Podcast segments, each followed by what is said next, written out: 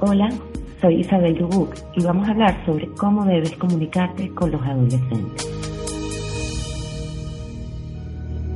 La comunicación entre personas no siempre es complicada, pero imagina que debes hacerlo con alguien que tiene constantes cambios de humor, que se siente incomprendido, pero a la vez necesita de tu empatía. Suena difícil, ¿cierto? Cada adolescente es único e irrepetible.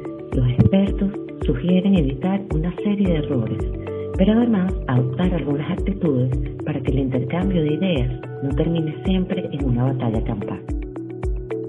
No supongas cosas. Cuando te acerques a tus hijos, hazlo con una mente abierta. No asumas que es incapaz de tomar una buena decisión o por el contrario que jamás actuaría de forma incorrecta.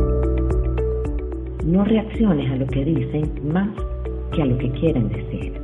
Como adultos nos enfocamos en la forma de hablar, pero el lenguaje adolescente, tanto el verbal como el no verbal, no suele ser tan refinado.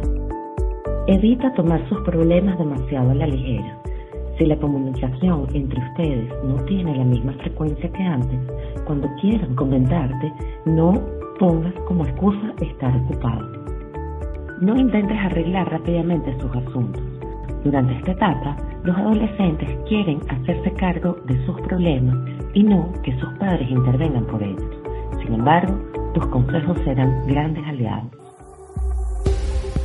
Si quieres más información sobre cómo debes comunicarte con los adolescentes de tu familia y conocer mi análisis completo, descarga la aplicación Motiva disponible para iPhone y Android. Somos una plataforma digital que te ofrece las herramientas para lograr la mejora de hábitos saludables.